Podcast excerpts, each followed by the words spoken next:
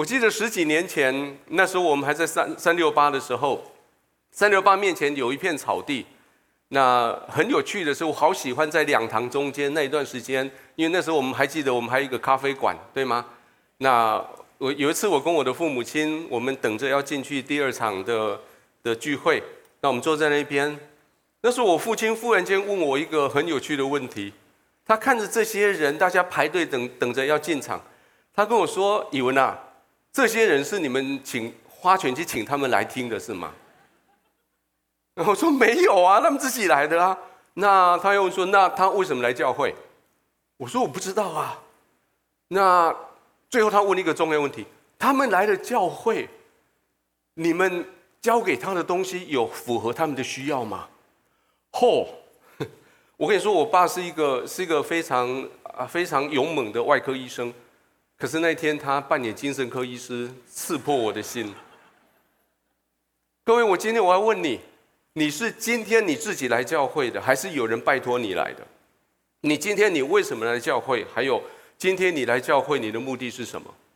我相信今天在全世界各个地方，这个时刻有许许多人他们的教会去。在台湾，大概有百分之五到七，或者是八 percent 的呃百分之五到七的人，他们今天早上在教会，他们是基督徒。但是有另外百分之九十以上的人，他们不知道耶稣，他们不知道有教会这这个这个活动。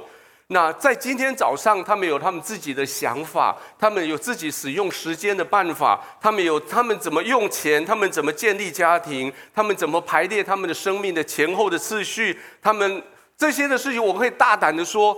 不是只有基督徒会这么想，每一个人，不管你是不是基督徒，你一定都想要把生命过好，想要把日子做对，这样就对吗？各位，你想不想在以前你还没有成为基督徒之前，你有没有曾经立志过？你小时候立志说：“我不要做基督徒，我这一生一定要把我的生命搞砸。”不会。当你结婚的时候，你不会说：“好好好，今天结婚第一天，我结婚的目的就是要把婚姻搞烂掉。”你到学校的时候，你不会立志成为学校最烂的学生；你在工作的时候，你不会期待期待主管赶快来抓到我在偷懒，赶快把我 fire 掉。每一个人只要他的头脑清楚，他就一定会知道，他使用他有限的资源、有限的体力、有限的脑力，去把这些时间、把这些金钱、这些资源，好好的使用它，好好的管理它。简单的说，就是做好的生命的好管家。那在今天这开始的这个月的这个系列，我们说我们这个系列叫做“生命的好管家”。老实说，这个题目有点教会了，这是题目，这是教会在讲的题目了。但是里面在描述的是那个正确的态度，就是用老实说，我们找不到更好的名词来解释这个态度了，就是管家嘛。你要管理你的时间，你要管理你的关系，你要祝福这个世界。还有下个礼拜我们要谈的，你要管理你的情绪。那今天一开始我们问的问题，是谁在管理时间？是谁在管理关系？是谁在管理金钱？是谁在管理情绪？是谁想要去祝福这个世界？回到一点点心理学，刚刚说的那些东西，我们称呼它叫做客体。可是你要发问的人叫做主体。对于这些课题，你的议题的想法，你需要有一个主体的身份、观点。你自己，你必须承认你的观点是有限的，你的观点是有偏见的。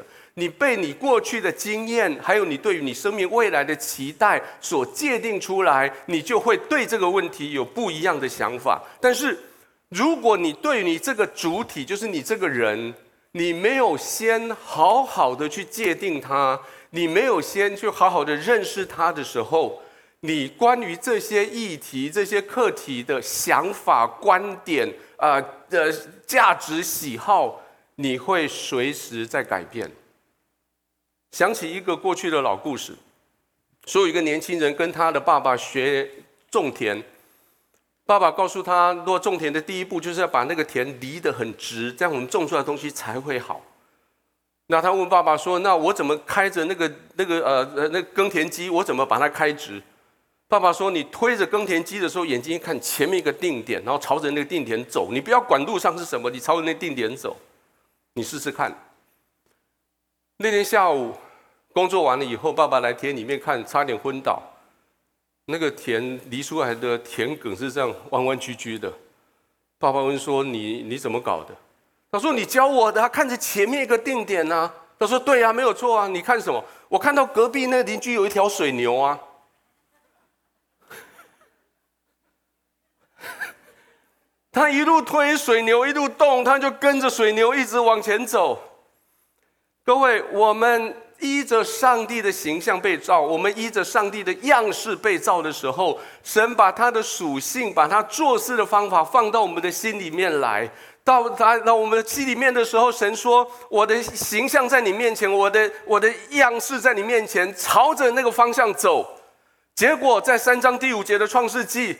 被那条蛇给骗了，说你要你要自己看呐，你要自己想啊，还有你自己可以做上帝啊，所以我就放弃那个定点，我就照着我的眼睛，照着我的思考，照着我们的所谓的理性，我就开始决定我生命里面定点在哪里。结果你会发现，包括你跟我一样，我们的生命里面很多时候，我们往前走是朝着水牛走，对吗？一下子觉得这样对，一下子觉得那样对，一下子觉得那样，结果我们的世界被我们一起犁犁田犁到最后乱七八糟的一个世界。所以今天我们要问第一个问题，这个问题是：你认识你自己吗？你真的认识你自己吗？这问题问起来很简单，可是答起来非常难，对吗？这是普通心理学的第一题，对不对？那你是谁？后面其实还有很多的问题。那你这个谁？你是属于谁？你是属于哪个群体？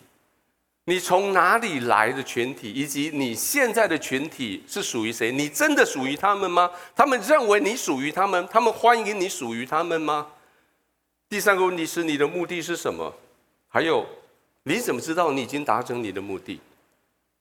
这个问题现在是一个最夯的问题，因为每一个人你都必须要证明你是谁。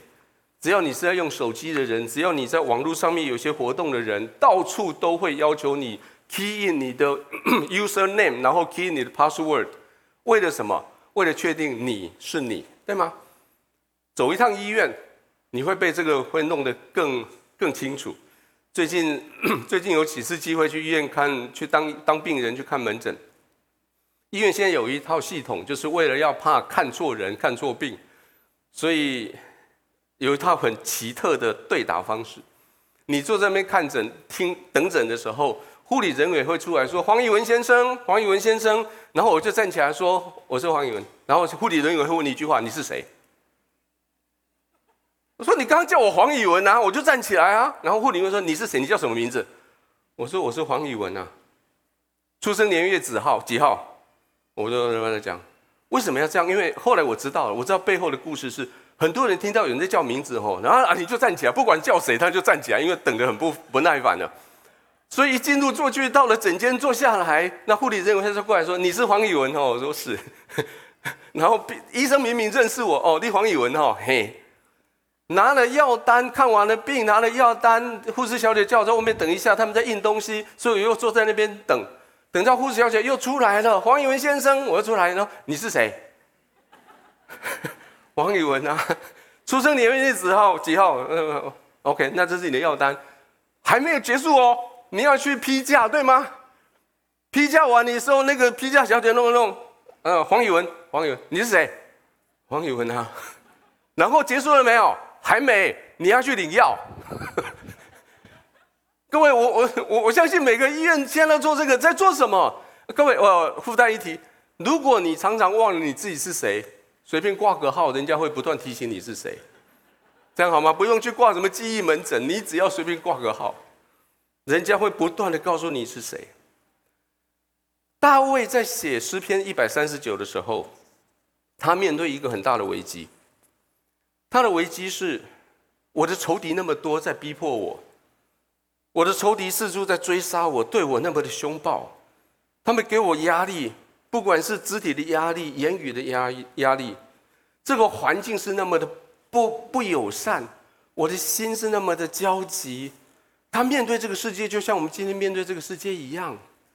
所以他来到上帝面前，诗篇一三九的中间那一段，其实那一段才是诗篇的背后，这个诗篇的最主要的啊啊动机是在这里。我们一起来读好吗？一起读来，上帝啊，我多么希望你杀灭邪恶的人，多么希望凶暴的人离开我。他们开口亵渎你，他们说邪恶的话冒犯你。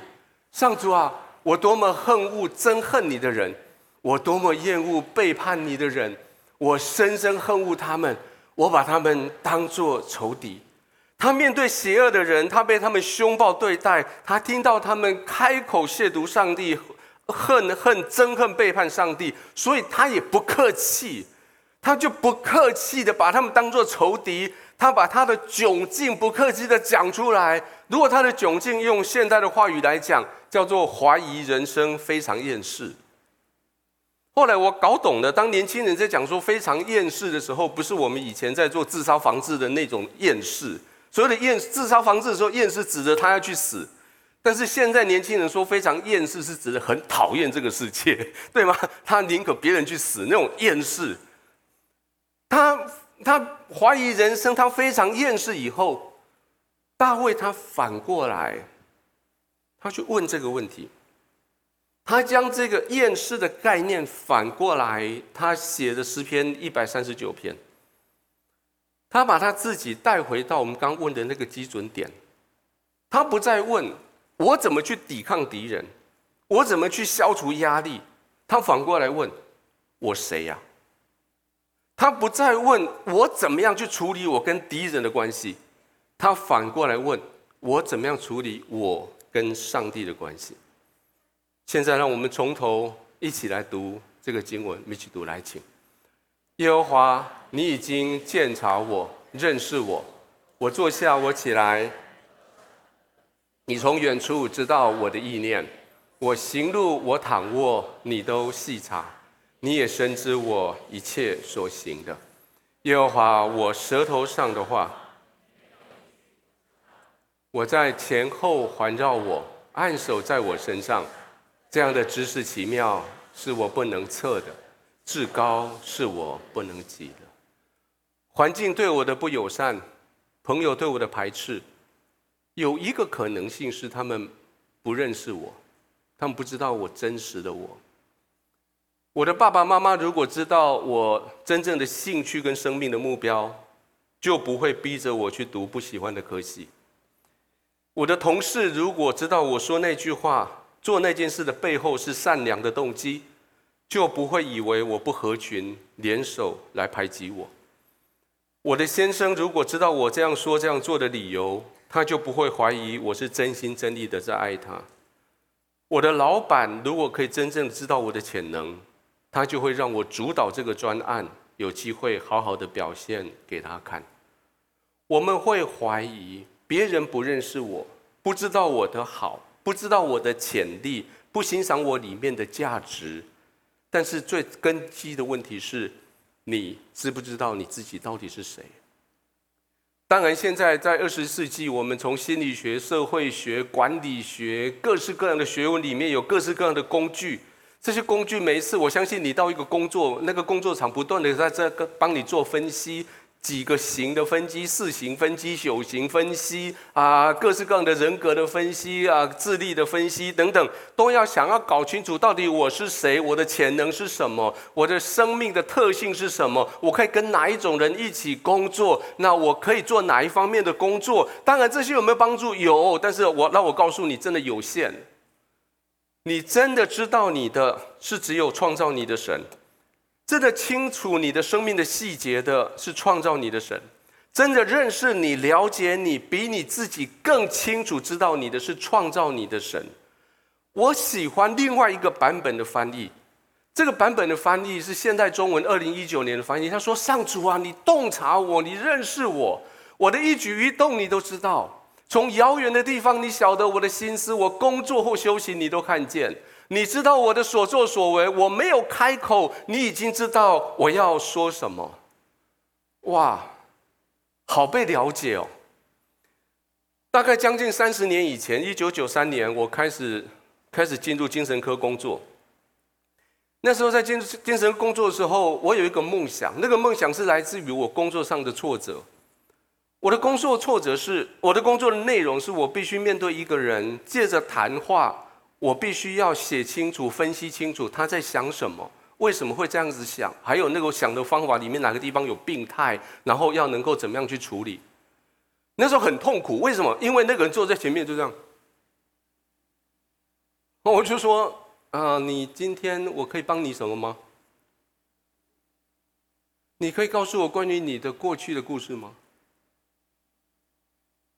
我那时候我好羡慕其他科的医生，内科、外科什么科，他们有各式各样的检验，对吧？抽个血，他们有各式各样的检查，去照个什么 CT、MRI 什么的，有了没有了那些，完了以后报告回来，有些客观的数据，有些客观的影像，他们可以知道哦，这个哪里有问题，那里有问题，所以他会这样。可那时候我一直期待，期待有没有可能有一种机器，那个机器只要那个人坐在那里，不管是戴上一个安全帽的东西或是什么，只要他个人进愿意接受那个检查，或一个荧幕把他头脑里面在想的东西全部都放映出来。嚯！我等了三十年，没有。可是我想一想，如果这三十年真的有人发明这种东西，如果有一部机器将你的心思意念全部表达出来，你会想要接受这个检查吗？如果有一个机器，你只要把头放进去，那个机器会告诉你，现在你所有的心思意念会显现在个荧幕上，你会邀请人一起来看吗？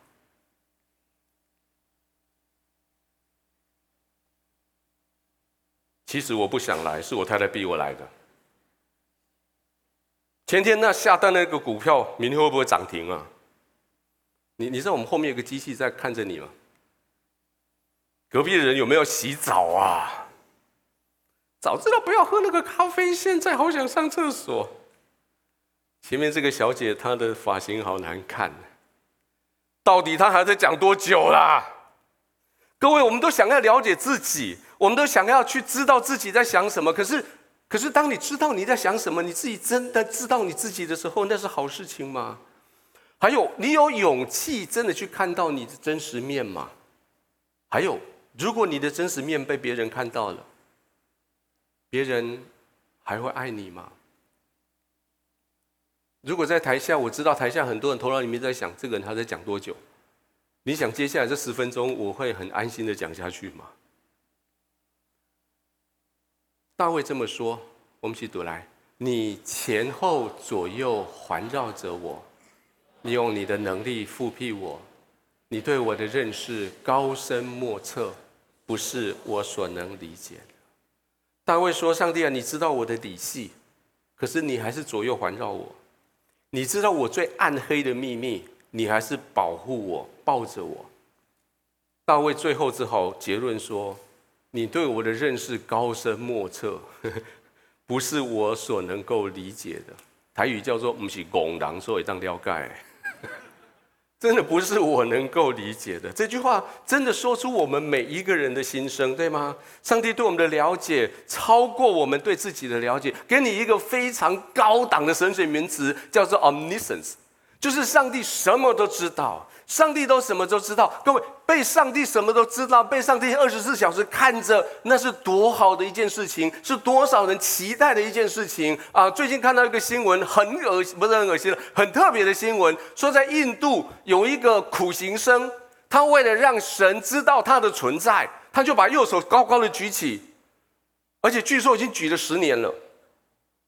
然后举到最后，整个肌肉就坏死，骨头就卡死，肩膀那个肩膀那个关节就已经僵化。现在就这只手，他说已经都没有知觉了，但是他的手就一直就就就等于僵住了这样。那人家记者去问他，Twitter 上面那个影片，那个记者问他说：“你为什么举这样？”他说：“我要让我的神注意到我在这里。”各位，你不用举这样子的手，神已经知道你在这里。你不用这样子去大声呼喊，去做什么特别的动作。上帝已经知道你在这里，上帝知道你在做什么。可是问题，下一个问题，上帝知道你在做什么，上帝知道你每一天的前前后后、进进出出，你的心，你觉得平安吗？有时候我我真的头脑里面常常会想到，如果有一个机器真的可以看到我心里面所想的东西。可以演出我脑中各种内心戏的时候，我会发起一个行动，就是要把这个机器摧毁掉。我会发起一个全世界的行动，把全世界这个机器摧毁掉。老实说，我越想越焦虑，真的不容易。而且，如果你所认识的上帝是那个瞪着眼睛、吹着胡子、一直在找你茬、找你错的那个上帝的话，你会更不安心。就算就算我真的知道上帝是爱我。可是我真的很不放心，真的在上帝面前把我完全的透露在他的面前，所以我要问的下一个问题是：我要逃避，我要逃谁？这是大卫他的下一个问题。大卫他想到这些，说上帝什么都懂，上帝什么都要，上帝什么都报我。那大卫的反应竟然就是我要逃避。我我们来看上帝怎么逃避。我们一起继续来读第七节以后来，请我往哪里去？去逃避你的灵，我往哪里逃避你的面？我若升到天上，你在那里；我若在阴间下榻，你也在那里；我若展开清晨的翅膀，飞到海极深居住，就是在那里，你的手必引导我，你的右手也必扶持我。我若说黑暗必定遮蔽我，我周围的亮光成为黑暗，黑夜不能遮蔽我，使你不见。黑夜却如白昼发亮，黑暗和光明在你看都是一样。大卫想飞上天，上帝在那里；躲到阴间，上帝在那里；飞到天边海角，上帝在那里。最后他说：“那这样，我有一招关机，就像我们在打电动，打到最后输了啊，糟糕怎么办？Reset，我就把插头拔掉，都一片黑暗，总可以了吧？可是他说，黑暗不能遮蔽我，使你不见。简单的一句话。”在第二个非常高档的神学名词叫做 omniscience、omnipresence，上帝在每一个地方全在，上帝他无所不在。我来想想看，上帝逃那个大卫为什么要逃？一方面他知道这个上帝全什么都知道，他在上帝面前他没得躲；可是，一方面他知道在这个上帝面前他自己没得躲。我们都不太了解自己了。但是，我们就我们所能够知道的有限的自己，我们都觉得有些不舒服了。如果，你有没有曾经这种想法？一个一句话讲出来，你忽然间说：“哎，我怎么讲那种话？”一个动作做出来，哎，我怎么会这样子做？看到一个人啊，我怎么会有这种反应？我怎么会这种这种做法？为什么会相信这种事？各位，你连自己你都不敢去面对的时候。当我们想要逃离，一方面想逃离那个让你讨厌的环境，逃离那些让你讨厌的人，逃离那些让你不舒服的处境，逃逃离那个什么都知道的上帝。其实最重要的一件事情是你想逃离你自己。各位，今天早上，今天这个时刻，我要问你听到我声音的人，你在逃什么？也许我们中间有一些人，你是为了逃避一些东西，你。坐到教会来，或是你打开这个频道，你想说来到教会，或是打开这个 YouTube 频道听一听这段话，或许我可以暂时不要去面对那些讨厌的人事物。但是你今天你坐在这里，你却发现你可以逃离世界，你可以逃离所谓的上帝，你可以逃离那些人，但是你没有办法逃离你自己，你根本没有办法逃离上帝。现在你听到我说这些话了，我诚挚的邀请你安静下来，跟神说：“神啊，我不要逃了，我把生命的主权交给你，只有你能救我，只有你能成为我的救主。最难逃的当然是神，但是对于你自己。”我们也很难逃，对不对？所以的对自己的逃，并不是那种肢体上的逃，因为你逃不开自己，对不对？你你你怎么离开你自己？你没有办法离开你自己。但是在在心理上面，在潜意识里面，你会逃。我我举几个例子，也许你知道我在讲什么。你某天早上你不想去某个地方，逼着不得不去，结果前一天晚上你忘了设定，第二天你每天都会设定的闹钟，结果你睡过头，你就有一个理由说不用去。潜意识。某天早上你睡醒，忽然间头痛，痛到没办法起床。原来那一天在公司里面有一件事情，你很不想去面对。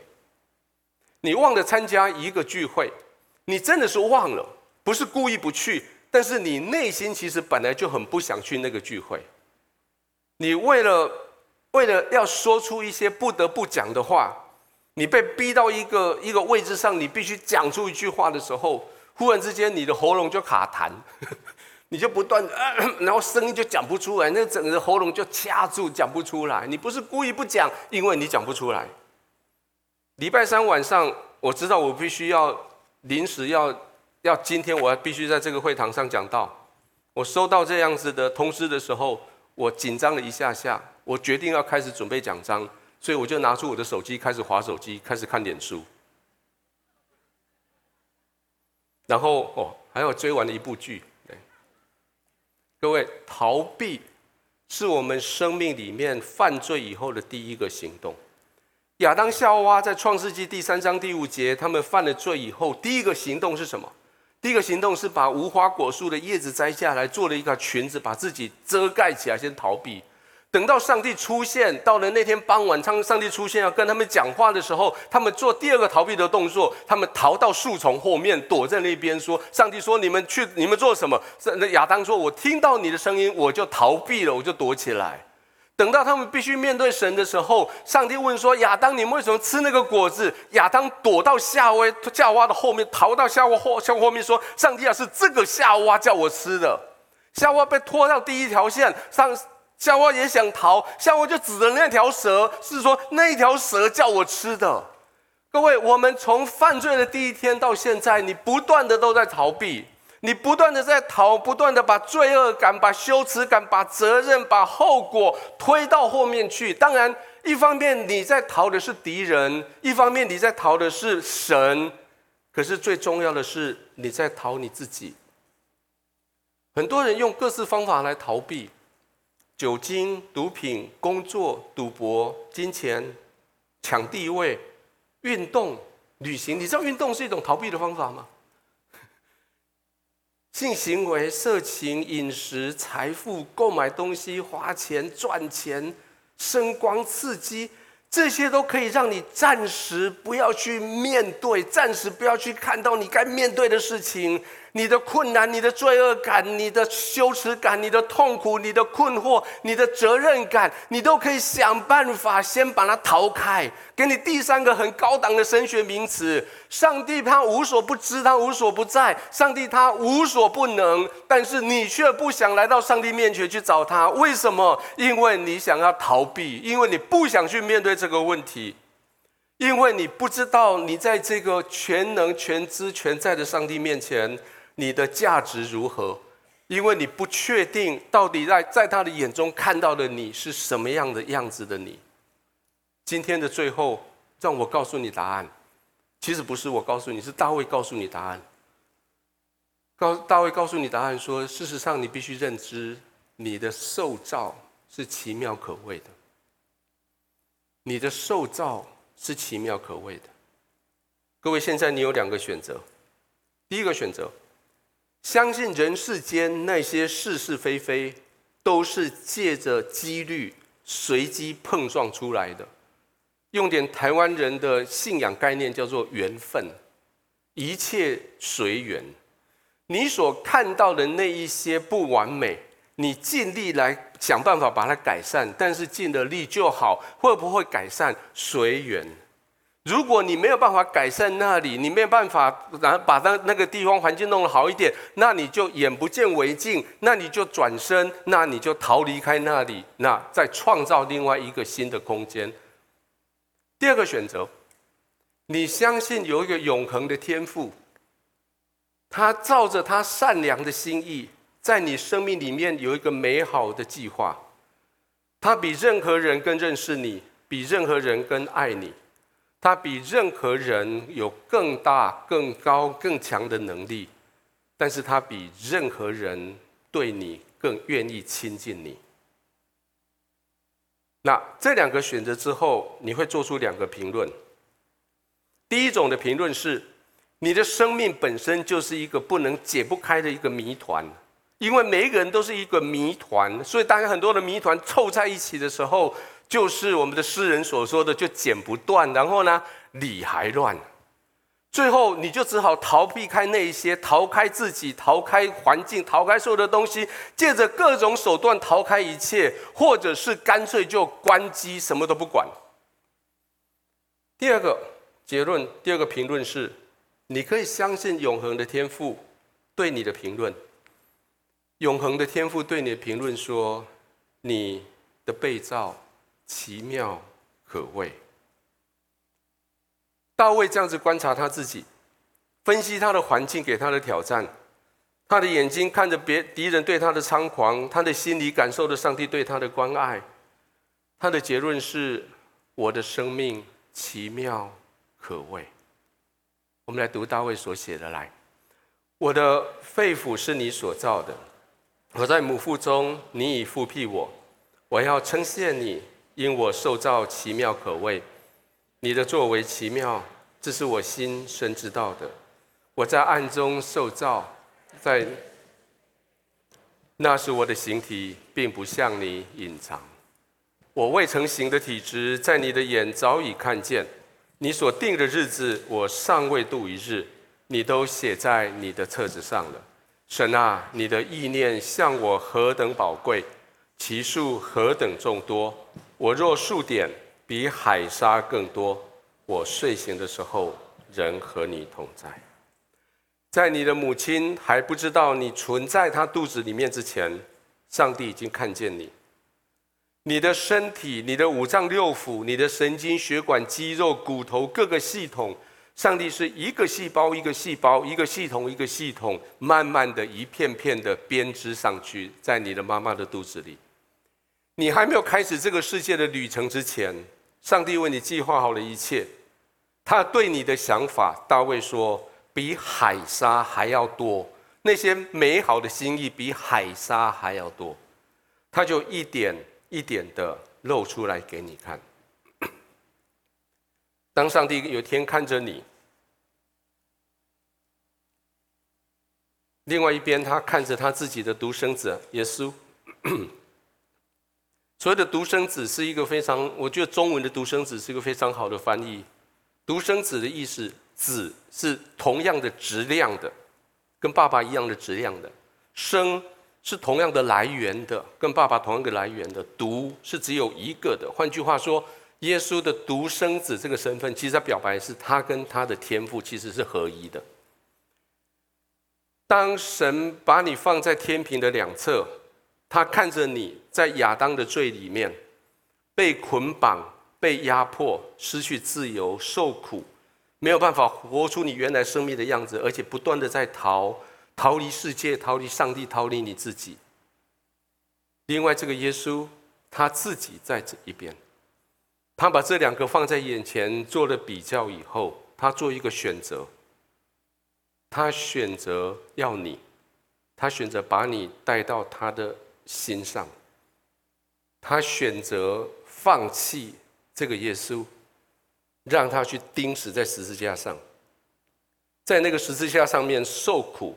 被羞辱，在十字架上面承受所有的犯错的惩罚，在上面承受所有的罪的结果，但是在十字架上那些东西是替代你去的，替代你的位置在十字架上，你接受了耶稣的替代，你得到了自由，你活出你生命里面最大的可能性。你达成了上帝放在他你的生命里面最终极的目标，然后你闭上眼睛，结束这个地上短暂的生命，然后你在永恒里面，你眼睛睁开来的时候，你的眼睛看到一个慈爱的天父，他对着你微笑，他说：“欢迎你回家。”各位，这是大卫在他最深层的这些哀伤痛苦里面。这是他留下来在这本圣经里面所记载的。这个记载说，你的真实的自己是这么的重要。我喜欢我自己，我喜欢常常喜欢这个祷告。我说：上帝啊，谢谢你，谢谢你在爱中创造了我，谢谢你在爱里面为我付上极大的代价把我赎回来，谢谢你在爱里面每天祝福我，谢谢你在爱里面每天引导我走你要我走的道路。各位，这是你的价值，请跟邻居讲说，这是你的价值。在市场上，你要去拿的一个东西拿回来，你必须拿一个相对价值一样的把它给换回来。当你被放在市场上，因为罪被放在市场上的时候，神要把你拿回来，他必须拿一个跟你相等、相等价值的，才把你拿回来。他拿出耶稣来跟你交换，跟那个人跟跟罪交换，把你给交换回来。所以你有多大的价值，就是交换你回来那笔东西有多大的价值，就是你的价值。你的价值是跟耶稣一样的高高亢的价值，耶稣的价值是跟神一样的价值。各位，你的价值有多少？耶耶稣值多少？上帝值多少？你的价值就值多少。请你跟邻居说，你是无价的。各位，你是无价的，这是你的身份，你是用无价的珍宝耶稣换回来的，这是你的身份，你的身份是超过你能够想象的。各位，我真的没有办法再讲更多来来满足神的心意，但是我相信神心意对每一个人正在讲讲说你是无价的。不要再浪费你的生命在那些有限的东西上，不要浪费你的生命在过去的爱懊悔上面，不要浪费你的生命在那些无望的未来的幻想上面。你是无价的。再讲一次，刚才隔壁再讲一次，说你是无价的。当你被无价的珍宝换回来的时候，你要问的下一个问题是：那我该怎么活出我生命的价值？在这个诗篇的最后，大卫回答我们这个问题，我们去读来。神啊，求你鉴察我，知道我的心思，试验我，知道我的意念，看在我里面有什么恶行没有，引导我走永生的道路。大卫一开始来找神，是因为他受了不礼貌的对待，因为有人心思诡诈，有人心怀不轨，对他不利。现在他知道他的身份，知道他的价值。知道他可以轻看他环境这些压力，他可以释怀不在意。他知道神给我标了一个极伟大的价，但是下一步要问了，我们必须提醒自己了：我会不会变成我所讨厌的那种人？我会不会用我所讨厌的那种方法去对待其他的人？我会不会成为？加害于我的那种加害者，去加害在别人的身上，那我该怎么办？大卫的诗篇最后，他说：“我该来到上帝的面前，用我的本相，毫无隐瞒的、诚实的面对。我应该邀请天父，我应该把我的那个机器打开，让天父不断的打开那个机器，看到我的心思意念。”我必须不断的在上帝面前，让神来审视我，让神来鉴察我，来试验我。我为什么敢这样子做？因为我知道他爱我。就算他发现我说的错误，他一样在我四围环绕我，拥抱我。我将我生命里面这些的恶行恶念，我求神帮我一点一点把我除去，看看我里面有没有恶行没有。然后我期待神带着我，让我诚实的面对他。我诚实的面对他，就是我诚实的面对我自己。当我诚实面对我自己的时候，我就才能够真实的认识我自己。今天最后，我想用一点时间，让大卫写的这个诗篇，再一次来对你说话。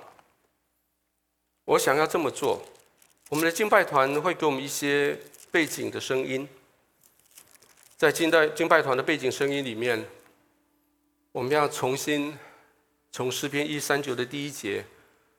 我们要重新来朗读这个经文。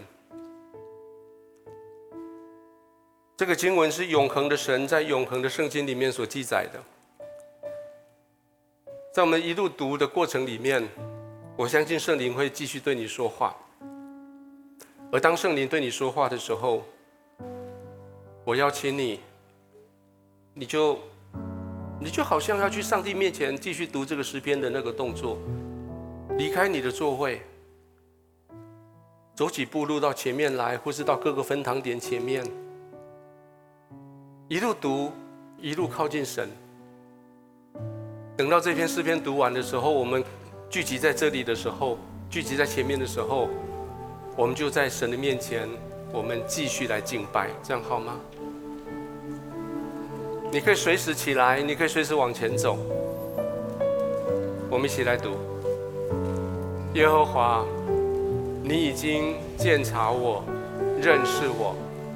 我坐下，我起来，你都晓得。你从远处知道我的意念，我行路，我躺卧，你都细察。你也深知我一切所行的，耶和华。我舌头上的话，你没有一句不知道的。你在我前后环绕我，按手在我身上，这样的知识奇妙，是我不能测的；至高，是我不能及的。我往哪里去逃避你的灵？我往哪里逃避你的面？我若升到天上，你在那里；我若在阴间下榻，你也在那里。我若展开清晨的翅膀，飞到海极居住，就是在那里，你的手必引导我，你的右手也必扶持我。我若说黑夜必遮蔽我，我周围的亮光必成为黑夜，黑暗也不能遮蔽我，使你不见。黑夜却如白昼发亮，黑暗和光明在你看都是一样。我的肺腑是你手所造的，我在母腹中，你已覆庇我。我要称谢你，因我受造奇妙可畏，你的作为奇妙，这是我心深知道的。我在暗中受造，在地的深处被联络。那时我的形体不向你隐藏，我未成形的体质，你的眼目早已看见了。你所定的日子，我尚未读一日，你都写在你的册子上了。神啊，你的意念向我何等宝贵，其数何等众多。我若数点，比海沙更多。我睡醒的时候，仍和你同在。神啊，你必要杀戮恶人，所以你们好流人血的，离开我去吧。因为他们说恶言顶撞你，你的仇敌也妄称你的名。耶和华，憎恶你的，我岂不憎恶他们吗？攻击你的，我岂不嫌弃他们吗？我切切恨恶他们，以他们为仇敌。神啊，求你鉴察我，知道我的心思，试炼我，知道我的意念，在我里面。有什么可惜没有？引导我走永生的道路。我们一起来。你已经鉴察了我。我。坐下，我起来，你都已晓得。我行路，我躺卧，你都细察。你也深知我。一切所行，主耶和华，你已经鉴察了我。我坐下，我起来，你都已想得。我行路，我躺卧，你都细察。你也深知我一切所行。我舌头上的话，你没有一句不知道。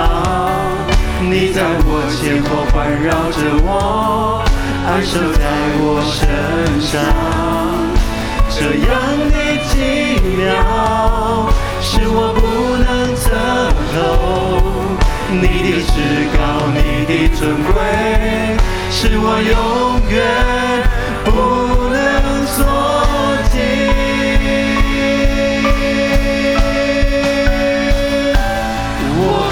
我哪里去躲避你？我可以往哪里去逃？可躲避你的面？我若展开心纱的翅。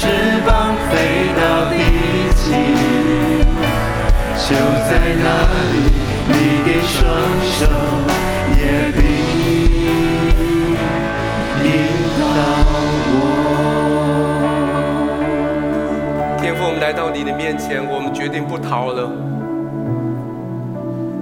我们来到你面前，我们决定不逃了。如果我们可以来到我们的天父的家，我们干嘛要逃？天父，谢谢你，你那么清楚的认识我每一个人，但是你还是那么的深切的爱我们每一个人。谢谢你那么清楚知道我们的价值，虽然我们把你给我们的价值当做当做粪土丢在地上，但是你没有放弃我们，你比我们更宝贝我们的价值。主，我们已经逃了好久，逃我们的环境，逃我们的敌人，逃我们的责任、罪恶感、羞耻感。但是今天，我们不再逃，我们来到你的面前，面对你，这是真实的我，在你面前接受爱我们的神对我们的鉴察，接受爱我们的神对我们的观看。神啊，求你鉴察我，知道我的心思；试炼我，知道我的意念。看在我里面有什么恶行没有，引导我走永生的路。我把我生命主权再次交在你手里。我们一起祷告说：“亲爱的天父，亲爱的天父，我不要再逃，我不要再逃，我要回到家中，我要回到家中。”谢谢你接纳我，谢谢你接纳我，谢谢你比我更爱我，谢谢你比我更爱我，谢谢你赦免我过去所犯的错，谢谢你赦免我过去所犯的错，谢谢你饶恕我所有的罪，谢谢你饶恕我所有的罪，谢谢你让我在你的家中，谢谢你让我在你的家中做一个快乐的孩子，做一个快乐的孩子，谢谢你继续引导我，谢谢你继续。走永生的道路，走永生的道路。奉耶稣的名祷告，奉耶稣的名祷告。阿门，阿门。来拍手，将荣耀掌声归给神。